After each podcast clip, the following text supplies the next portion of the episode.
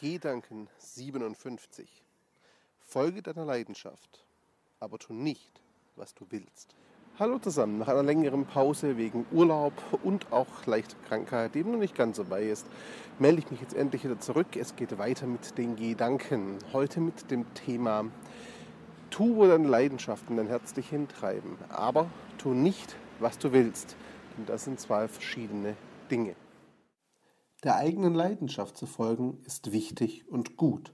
Doch das bedeutet eben nicht, jedem Impuls und jedem Interesse nachzugeben. Ganz im Gegenteil können solche Interessen, Wünsche und auch vorübergehende Begeisterungen euch von eurem Weg auf dem Weg zur eigenen Leidenschaft abbringen. Das kann euch sehr stark ausbremsen.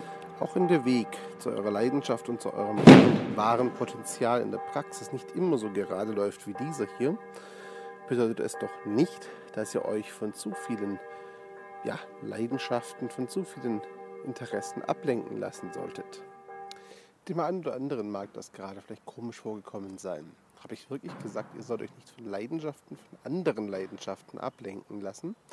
Ja, genau, das habt ihr richtig verstanden. Denn so viele Leidenschaften, Interessen auch jeder hat. Es gibt immer ein oder zwei ganz zentrale Punkte, die wichtig sind und die die Ziele und die Richtung der Entwicklung vorgeben. Und von allen anderen Seiteninteressen sollten diese großen Schwerpunkte eben nicht überlagert werden. Lasst mich das noch an einem Beispiel verdeutlichen. Diese Pflanze hier hat verschiedene Triebe, die nach oben wachsen und sich mehrfach verzweigen.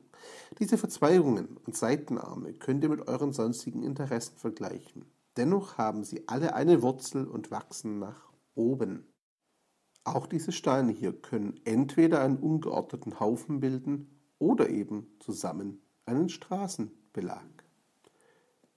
Leidenschaften im Zaum zu halten, kann sich anfühlen, wie gegen dunkle Wolken zu kämpfen.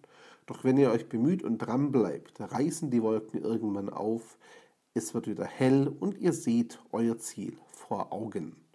Wenn ihr euch auf eure echten Leidenschaften konzentriert und euch nicht von anderen Interessen ablenken lasst, werden sich euch Tore und Türen öffnen, die sonst unmöglich wären.